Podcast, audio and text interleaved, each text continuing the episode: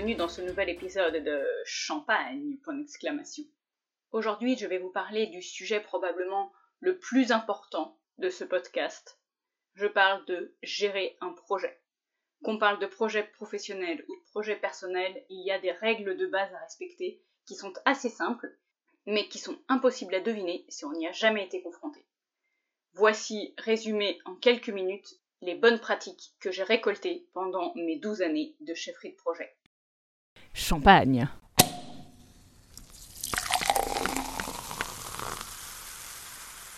Avant de commencer, vous pourriez me dire euh, mais pourquoi euh, gérer un projet? J'ai envie de faire un truc, je fais mon truc. Je vais pas me prendre la tête avec des méthodes de gestion de projet, j'ai autre chose à faire.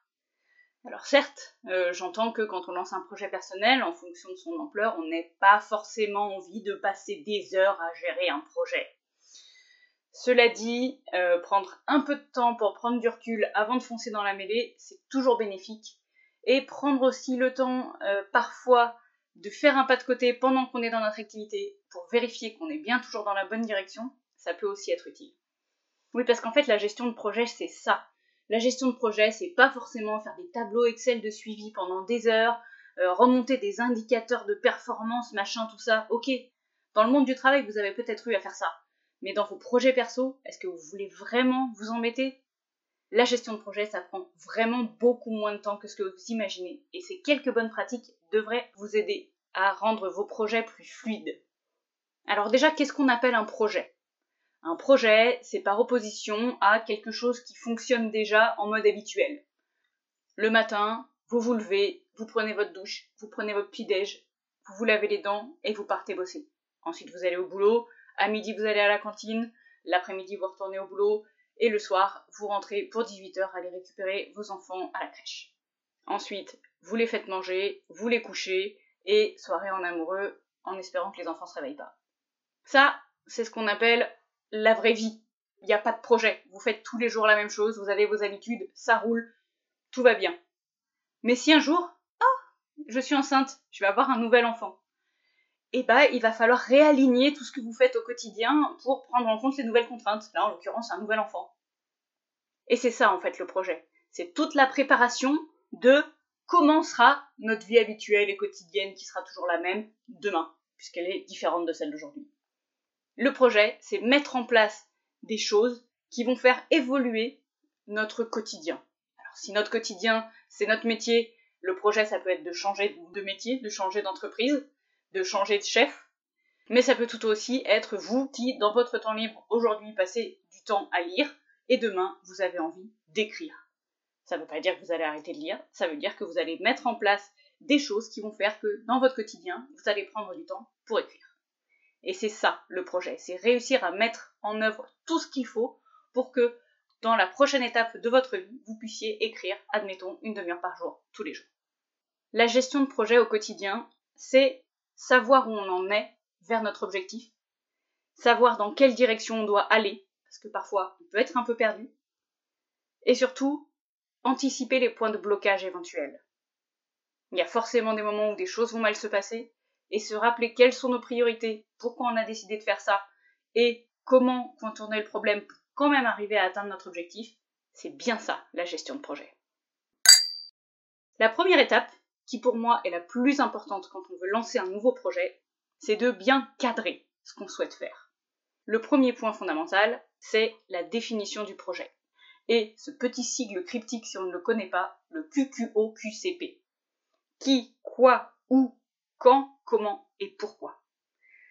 Ce sont les six questions à vous poser. Qui Qui est impliqué dans ce projet? Si c'est votre projet d'écriture, vous êtes peut-être seul, ou peut-être que vous allez vouloir faire ça avec des amis. Si votre projet c'est d'avoir un nouvel enfant, les personnes qui seront impliquées seront probablement votre femme ou votre mari, vos enfants qui sont déjà nés par exemple, mais peut-être aussi la nounou, etc., etc. Ensuite, le quoi. Qu'est-ce que vous voulez faire vraiment? C'est important de définir en une phrase quel est votre objectif, quel est le résultat auquel vous voulez arriver. Je veux que dans deux ans, j'ai écrit un recueil de nouvelles de 50 pages. Ensuite, le O pour où? Est-ce que ce projet, vous voulez le faire chez vous? Est-ce que ce projet, vous allez le faire à l'extérieur? Est-ce que ce projet, pour qu'il vive, il faut qu'il soit mené dans une zone montagneuse, à la mer, dans l'espace, que sais-je? C'est important de stipuler où vous allez pouvoir faire ce projet. Par exemple, si vous avez votre projet d'écriture, peut-être que aujourd'hui, si vous vivez dans un studio avec deux enfants, ça sera compliqué de le mettre en œuvre. Dans ce cas-là, l'idée serait de se dire où est-ce que je peux réaliser les actions qui vont me permettre demain d'écrire ce recueil de nouvelles. Peut-être que ce serait aller à la bibliothèque municipale de ma ville, qui est gratuite, qui, ça tombe bien, est à 200 mètres de chez moi, et je peux y aller sur des horaires qui me conviennent. Le Q suivant est le quand. C'est bien de vouloir faire un projet, on est bien d'accord. C'est important d'avoir des deadlines. Est-ce que le projet que je souhaite lancer doit être réalisé dans les six prochains mois parce que j'ai une contrainte forte, ou est-ce que je me donne pour objectif de le réaliser dans les six prochains mois parce que j'en ai envie? C'est important de lister quelles sont vos contraintes réelles et quelles sont vos envies pour savoir si le planning est fixe et qu'il est imbougeable ou si vous avez un peu de latitude. Ensuite vient le C qui est le comment. C'est à cet endroit-là que vous allez lister toutes les ressources dont vous avez besoin. Ça peut être des matières premières, ça peut être des personnes, ça peut être des ressources au sens large, c'est-à-dire euh, de l'argent, du temps, etc., etc. L'idée ici, encore une fois, n'est pas d'être le plus précis possible, mais de réfléchir suffisamment pour voir toutes les ressources auxquelles vous allez devoir avoir accès pendant votre projet. Et enfin, le dernier, c'est le pourquoi. Le pourquoi, c'est la base fondamentale de tout un projet. On ne se lance pas dans la rédaction d'un recueil de nouvelles de 50 pages si on ne sait pas pourquoi on le fait. Est-ce que c'est pour faire comme votre meilleur ami? Est-ce que c'est parce que quelqu'un vous a dit que vous en étiez incapable? Ou est-ce que c'est parce que ça fait 10 ans que vous vous dites j'adorerais rédiger un recueil de nouvelles et que je ne trouve pas le temps de le faire. Pourquoi est-ce que vous adoreriez écrire ces nouvelles? Vous avez des choses à dire que vous n'avez jamais réussi à exprimer autrement? Vous avez un amour de la poésie? Vous avez un amour de la prose, vous adorez la littérature, vous avez lu un livre qui vous a inspiré, vous avez vu un film et adoré certaines scènes que vous auriez aimé retraduire en nouvelle, vous voulez raconter des contes à vos enfants, que sais-je? Vous avez un pourquoi pour lancer ce projet. Notez-le, clarifiez-le. Quand vous l'aurez fait, rien que le fait de relire ce pourquoi devrait vous motiver à réaliser ce projet. Pour creuser un petit peu plus le pourquoi, c'est important d'aller voir quels sont les enjeux de ce projet.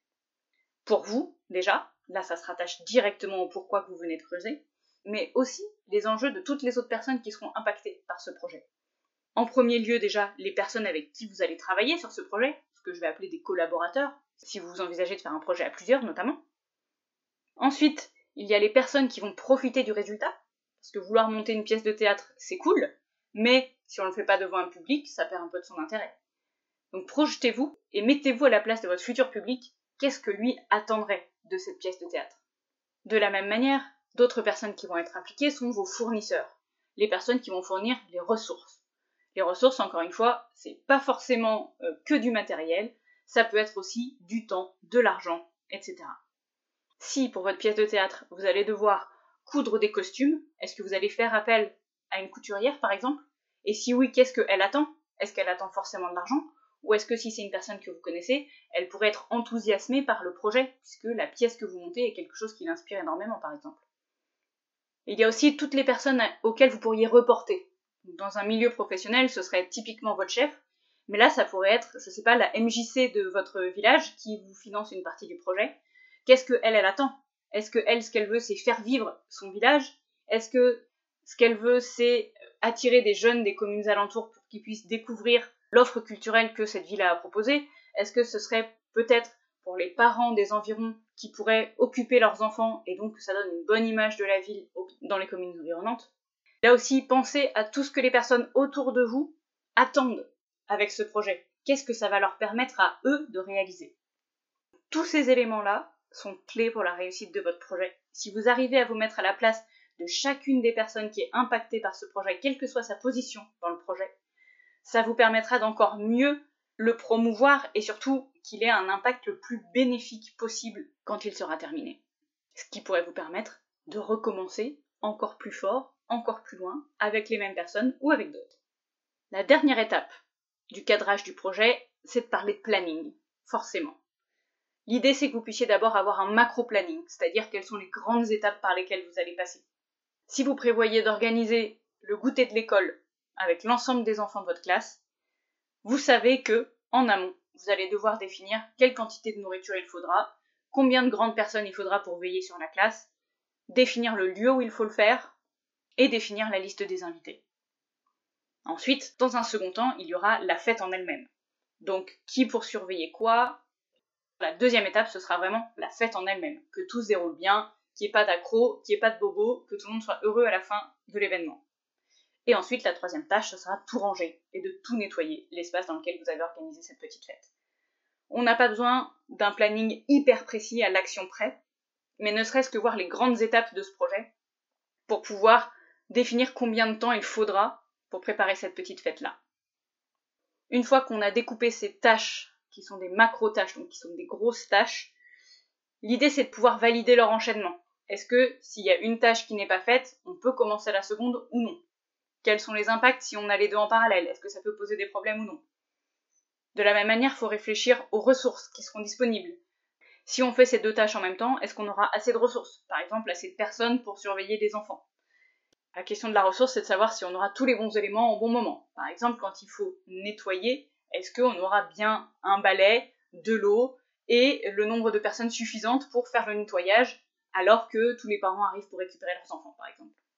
Et enfin, une fois que toutes ces tâches sont clairement définies, mettre un planning. Et quand on dit mettre un planning, c'est mettre des dates. Si vous pouvez d'ores et déjà bloquer la date du goûter, ça vous permettra de savoir à quelle période en amont commencer à préparer tout ça. Je vais prendre maintenant le temps de vous raconter un peu le cours de la vie du projet. Comment se déroule le projet de sa naissance jusqu'à sa mort. Déjà, on démarre par un lancement. L'idée du lancement, c'est d'informer toutes les parties prenantes du lancement, c'est-à-dire toutes les personnes que vous avez identifiées autour des enjeux, que vous allez lancer ce projet ou que vous avez lancé ce projet. Leur donner les objectifs, pourquoi vous faites ça, qui sera impacté, bref, donner les informations importantes autour de ce projet-là pour que chacun sache qu'il est lancé et puisse se projeter aussi s'il a des actions à faire dans ce projet-là. Ensuite, au lancement, vous allez commencer à découper les étapes de la première macro-tâche. Vous allez définir le qui fait quoi sur ce bloc, sur chacune de ces activités, et aussi regarder quelles sont les priorités de ces actions. Est-ce qu'il y a des actions qui sont absolument obligatoires à faire pour que le goûter se tienne? Et est-ce qu'il y en a certaines qui seront bien si elles sont faites, mais tant pis si elles ne sont pas là? C'est important de prioriser ces actions, justement parce que dans un projet, tout ne se passe jamais comme prévu. Et il y a forcément des actions que vous ne pourrez pas faire au dernier moment. La question c'est est-ce que ça implique que le projet soit annulé ou est-ce que vous pourrez faire sans? À la fin de la période de lancement, vous devez avoir un planning détaillé avec l'enchaînement des tâches, de qui fait quoi et de quelles sont les ressources nécessaires à chaque tâche. Une fois que ceci est cadré et que vous êtes sûr de n'avoir rien oublié, vous pouvez vraiment commencer. Dans la vie du projet en tant que tel, il y a quelques actions qui sont importantes de faire de manière récurrente. Déjà, il va vous falloir un tableau de suivi pour savoir où on en est qui a fait quoi, qui n'a pas fait quoi, et est-ce qu'on avance bien?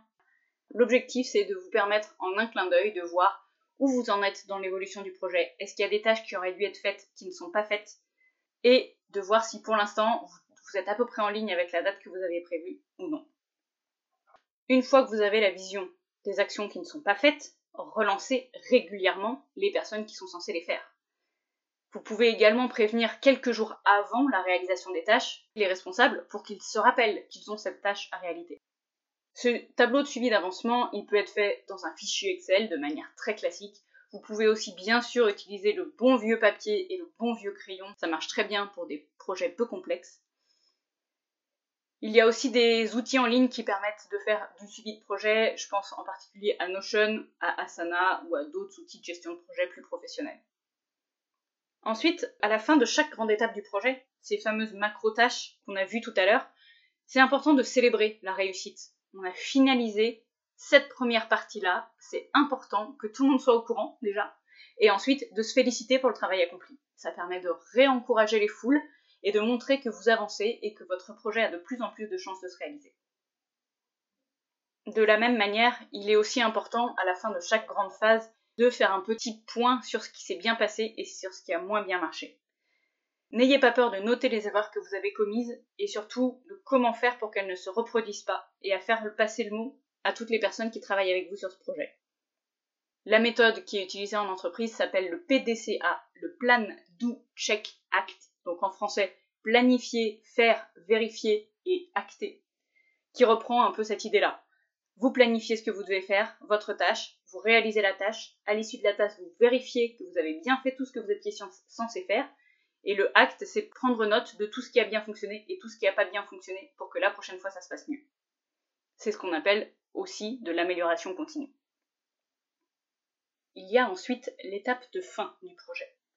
Cette étape est assez clé car parfois tous les acteurs ne sont pas d'accord sur le fait que le projet est réellement terminé.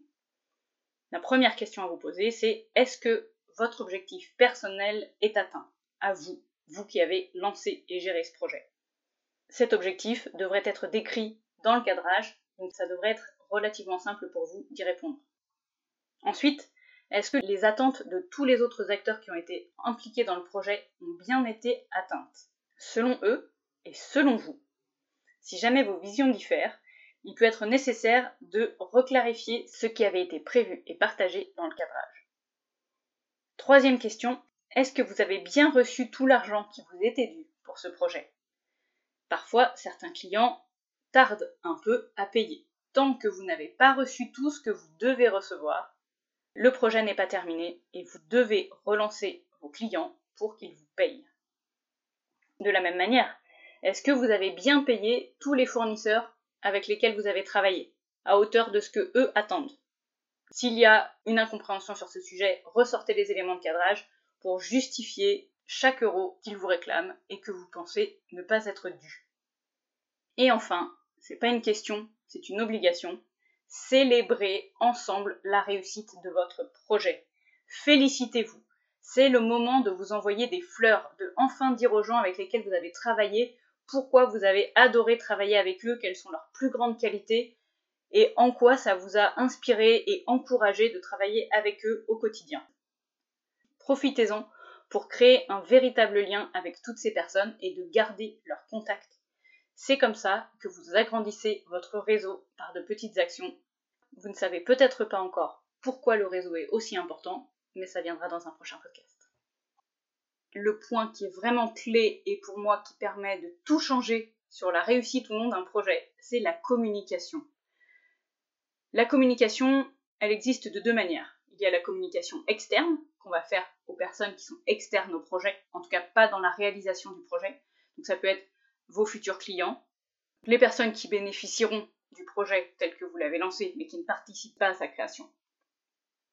Mais la communication qui est la plus importante, c'est la communication en interne du projet, c'est-à-dire la communication entre vous et toutes les personnes avec lesquelles vous travaillez, vos associés et vos fournisseurs principalement. Cette communication-là, elle est nécessaire pendant toute la durée du projet et il vaut mieux qu'elle soit trop abondante que pas assez. Vous devez fournir de l'information. Vous devez demander des avis aux gens lorsque vous avez une décision à prendre. Parfois, vous allez devoir les impliquer pour prendre la décision en elle-même. Et ces trois éléments-là, information, avis et décision, doivent être communiqués à l'ensemble des personnes qui participent au projet. Ça montre que vous êtes toujours motivé que vous êtes toujours mobilisé et que vous œuvrez à faire avancer votre projet du mieux que vous pouvez. Et ça encourage aussi tous les autres acteurs du projet à faire de même et à communiquer sur ce que eux font. C'est fondamental de savoir à chaque instant où en est chacun d'entre nous. S'il y a une personne qui ne répond pas à vos communications et qui ne vous informe jamais de ce qui se passe, vous allez forcément vous inquiéter du fait que peut-être qu'il a laissé tomber le projet sans nous en informer. La majorité des problèmes qu'on peut rencontrer se résout très souvent avec simplement une meilleure communication. Avant de terminer cet épisode, je vais quand même vous donner quelques tips et vous donner aussi les bonnes pratiques qui me paraissent les plus importantes dans la gestion de projet. La toute première, c'est dès que vous vous sentez un peu perdu dans votre projet, que vous oubliez vos priorités, que vous êtes en insécurité parce qu'il y a des choses qui ne se passent pas comme vous le voudriez, etc., arrêtez-vous et relisez les documents que vous avez rédigés pendant le cadrage. Rappelez-vous pourquoi vous faites ce projet, pour qui vous faites ce projet, qu'est-ce qu'il va apporter in fine, quels sont en fait tous les enjeux liés à ce projet.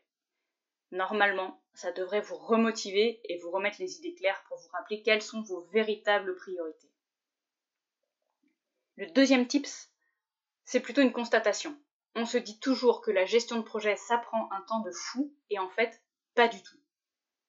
Ça prend très peu de temps, mais ça en prend régulièrement. En fonction du projet que vous avez, si c'est un projet très long terme, vous pouvez faire un point par semaine peut-être pour faire le suivi.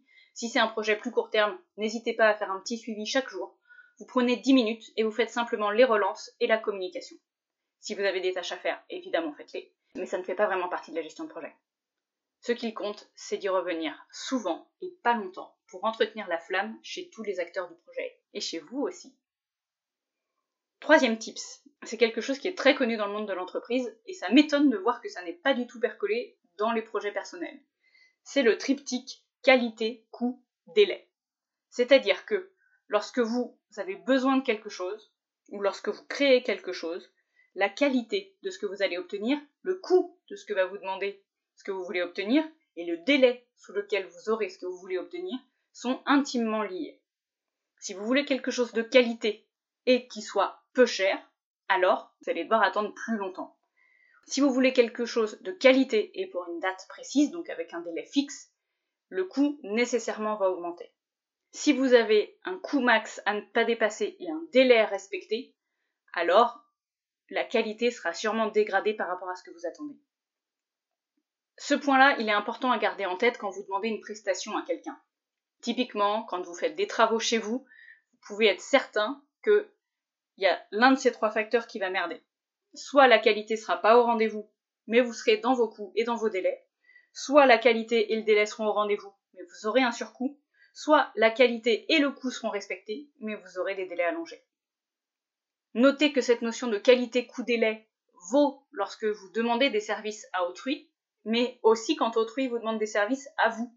Donc sachez garder de la marge sur le niveau de qualité, sur le coût que vous demandez et sur le délai pour vous assurer que vous arriverez à rendre un projet qui est conforme à ce qu'attendent les personnes autour de vous et vous-même.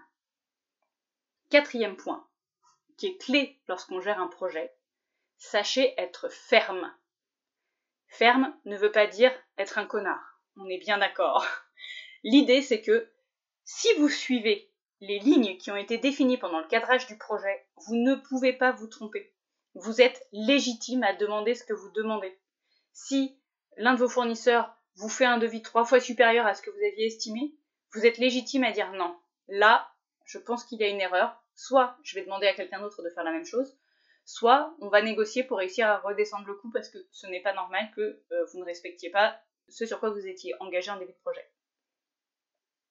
Cinquième tips, je l'ai déjà dit tout à l'heure, mais je le répète, il est important de célébrer régulièrement les réussites avec les membres de votre projet, mais aussi si vous êtes tout seul avec vous-même. Offrez-vous un bouquet de fleurs, offrez-vous une balade euh, au parc, offrez-vous un cadeau qui vous fait plaisir pour marquer le coup du fait que vous avez réussi à faire ce que vous vous étiez engagé à faire. Et ça, c'est hyper puissant aussi pour votre propre motivation et ça vous récompensera du temps et de l'énergie que vous avez mis dans votre projet jusque-là. Et ça vous encouragera à continuer à dépenser du temps et de l'énergie dans la suite du projet. Et enfin, le meilleur tips du monde en termes de gestion de projet, si ça ne se passe pas bien avec une personne, prenez votre téléphone et appelez-la. Mieux même, prenez votre voiture et allez la voir de face à face. C'est fou le nombre d'incompréhensions qui peuvent apparaître par écrit quand les personnes nous décrivent le problème qu'elles rencontrent, très facilement on peut déceler de l'agacement, etc. et leur donner un poids qu'elles n'ont absolument pas. Parler en tête à tête avec quelqu'un, ça permet de se rendre compte à quel point le problème est grave pour la personne en face ou pas, à quel point elle nous en veut personnellement ou pas. Euh, et puis de la même manière, vous allez pouvoir vous aussi rassurer la personne en face sur le fait que vous êtes de bonne volonté et vous voulez que ça avance, donc on va forcément trouver un terrain d'entente pour résoudre le problème. La principale difficulté que je vois aujourd'hui à tous nos projets actuels qui sont principalement informatisés, c'est qu'on a le réflexe d'écrire un mail ou d'envoyer un SMS pour dire ce qui va pas. Et c'est très souvent mal perçu. C'est pour ça que l'humain est aussi hyper important. Si vous ne pouvez pas vous déplacer, au moins prenez le téléphone ou faites une visio, ça permet de lever beaucoup, beaucoup de problèmes. De la même manière, ça s'applique aussi pour la communication dont je parlais avant Communiquer par écrit, c'est très bien. Tant qu'il n'y a pas de problème, c'est parfait, ça permet de donner de l'information, c'est rapide, etc. Mais si vous avez la possibilité de faire des événements en physique aussi pour discuter avec les personnes avec lesquelles vous travaillez sur ce projet, c'est toujours ça de prix. Ça apaise la relation, ça permet de mieux se connaître, ça permet de plus se faire confiance. C'est aussi quelque chose de super important, je crois. Après toutes ces belles descriptions un peu théoriques, voici le moment de la petite mise en pratique. Rien de très original ici. Je vais vous demander de choisir un projet que vous avez toujours voulu lancer ou que vous aimeriez lancer et dérouler le cadrage. S'il n'y a pas de projet qui aujourd'hui vous botte, prenez un projet cool, même si vous n'envisagez pas forcément de le dérouler, et utilisez-le comme exemple. Je vous donne quelques idées dans lesquelles vous pouvez piocher si vous avez besoin. Vous pourriez ouvrir un blog de cuisine. Vous pourriez créer une newsletter de conseils pour les jeunes mamans que vous faites avec trois de vos amis. Vous pourriez décider de créer un livre avec des photos que vous allez envoyer à toute votre famille. Des photos de vous pendant vos voyages, des photos de vous pendant vos grands moments de vie, bref, de faire un book photo pour l'envoyer à vos proches. Vous pourriez aussi ouvrir un compte sur les réseaux sociaux pour partager vos dernières découvertes culturelles. Donnez votre avis sur les livres que vous avez lus, les films que vous avez vus, les spectacles, les expos, etc., etc. Vous pourriez aussi nourrir votre compte en allant interviewer des amis ou des voisins qui sont fans de culture. Vous pourriez aussi décider de retaper des objets que vous avez chinés dans des vides-greniers par exemple. Les retaper et les revendre. Vous pourriez décider de coder un logiciel qui va simplifier votre vie au quotidien avec votre femme ou votre mari pour la gestion de la maison par exemple. Vous pourriez décider avec vos voisins de vous unir pour créer un jardin potager partagé, où chacun viendrait prendre soin des plantes et ensuite partager les récoltes entre vous. Il y a un millier d'idées dans lesquelles vous pouvez vous projeter. Utilisez celle qui vous amuse le plus aujourd'hui pour vraiment dérouler ce que je vous expliquais tout à l'heure, la partie cadrage. Pour rappel, le cadrage, c'est le QQO-QCP, le qui, quoi, où, quand, comment, pourquoi, et sur le pourquoi, listez vraiment les enjeux pour chacune des personnes qui sera impactée par le projet que vous allez faire ou par les résultats du projet. Une fois que vous aurez terminé le QQO-QCP, vous pourrez passer sur le macro-planning. Quelles sont les grandes étapes de ce projet? Et ensuite, pour chacune de ces grandes étapes, combien de temps faudra-t-il pour les réaliser? Regardez également quelles sont les personnes qui pourraient participer à chacune de ces étapes et des ressources extérieures dont vous pourriez avoir besoin, que ce soit du temps, de l'argent du matériel, des consommables, etc., etc. Félicitations, vous avez réussi à cadrer votre premier projet. Maintenant que vous en êtes là et que vous avez fait objectivement le plus dur, bah, pourquoi ne pas le lancer pour de vrai? Merci pour votre écoute et je vous retrouve pour la synthèse. Santé Euh. Synthèse Merci de m'avoir écouté sur ce sujet qui me tient tant à cœur de la gestion de projet. En quelques mots, qu'est-ce que je vous ai raconté dans cet épisode? D'abord, je vous ai expliqué pourquoi gérer un projet et ne pas se laisser aller au fil de l'eau à faire les actions que vous voulez quand vous voulez. Pour moi, ça, c'est l'échec assuré. Ensuite, je vous ai présenté comment bien cadrer un projet, définir le projet le plus précisément possible et en mesurer les enjeux pour toutes les personnes qui seront impactées par ce projet. Je vous ai ensuite rappelé comment gérer un macro-planning, penser à l'enchaînement des tâches et vérifier que les besoins en termes de ressources sont bien remplis pour réaliser chacune des actions de votre planning. Ensuite, je vous ai parlé de la vie du projet de manière générale. Comment bien lancer un projet. Ensuite, que faire pendant la vie du projet, pendant toute la durée du projet. Et en parallèle, un petit focus à réaliser pendant toute la durée du projet sur la communication et l'importance d'une communication claire, fréquente et si possible de vive voix. Et comment savoir qu'un projet est terminé? Ensuite, je vous ai présenté les 6 tips et bonnes pratiques pour une gestion de projet réussie. Et enfin, je vous ai fait faire une petite mise en application pratique sur un exemple de projet que vous avez en tête pour vous aider à faire le cadrage de ce projet, pour vous montrer que ce n'est pas si compliqué et que vous pourriez vraiment lancer ce projet demain. Merci pour votre écoute et à très bientôt. Je vous rappelle que si vous aimez mes contenus, Je vous encourage vraiment à vous abonner sur la plateforme de podcast que vous utilisez ou sur YouTube pour me montrer votre intérêt et m'encourager à continuer ces épisodes.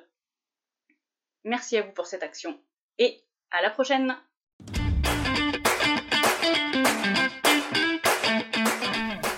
Merci à vous d'avoir écouté cet épisode de Champagne. Champagne, c'est le podcast dans lequel je vous partage mes récentes découvertes qui m'ont permis un changement d'état d'esprit incroyable dans les cinq dernières années. J'espère ainsi vous donner envie de creuser des sujets qui ne vous seraient jamais passés à l'esprit et peut-être envisager de changer votre vie. Vous pouvez suivre le podcast sur Instagram, champagne-du-bas, point d'exclamation, point d'exclamation écrit en toutes lettres, puisqu'on ne peut pas mettre de signe de ponctuation dans le nom d'un compte Instagram, j'ai découvert ça. J'attends là-bas vos commentaires, questions, feedback pour m'aider à améliorer le podcast et à répondre à vos questions d'aujourd'hui. Je vous souhaite une très bonne écoute et à la semaine prochaine.